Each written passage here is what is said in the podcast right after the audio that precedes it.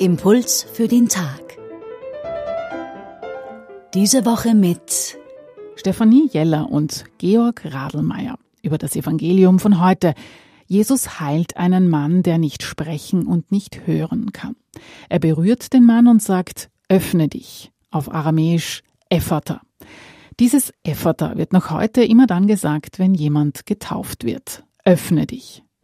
Der Mann ist geheilt, alle sind begeistert, aber Jesus will nicht, dass die Sache weitererzählt wird. Warum eigentlich nicht? Jesus will nicht, dass erzählt wird, dass er der Messias ist. Aber es ist eine weitere Wundererzählung, wie wir viele in den Evangelien finden. Und das Paradoxe an dieser Geschichte ist eben, Jesus tut Gutes und will nicht, dass es weitererzählt wird. Aber wie es immer so ist, die Menschen posaunen das Ereignis hinaus.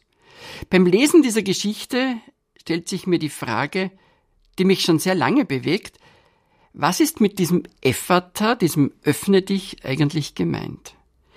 Ist es alleine, dass Hören und Reden möglich ist?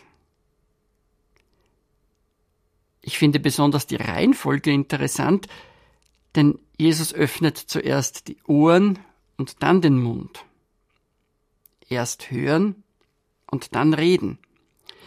Was öffnet diese Tat Jesu in dem Taubstummen? Was kann schließlich die Fähigkeit von Hören und Reden in mir selber öffnen?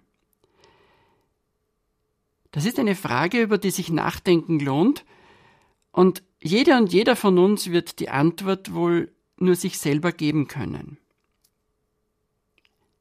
Und wenn mir das passiert, dass ich geöffnet werde, dann bin ich sicher, ich erzähl's auch weiter, weil mein Herz vor Freude und Glück übergeht und ich sagen kann, er hat alles gut gemacht.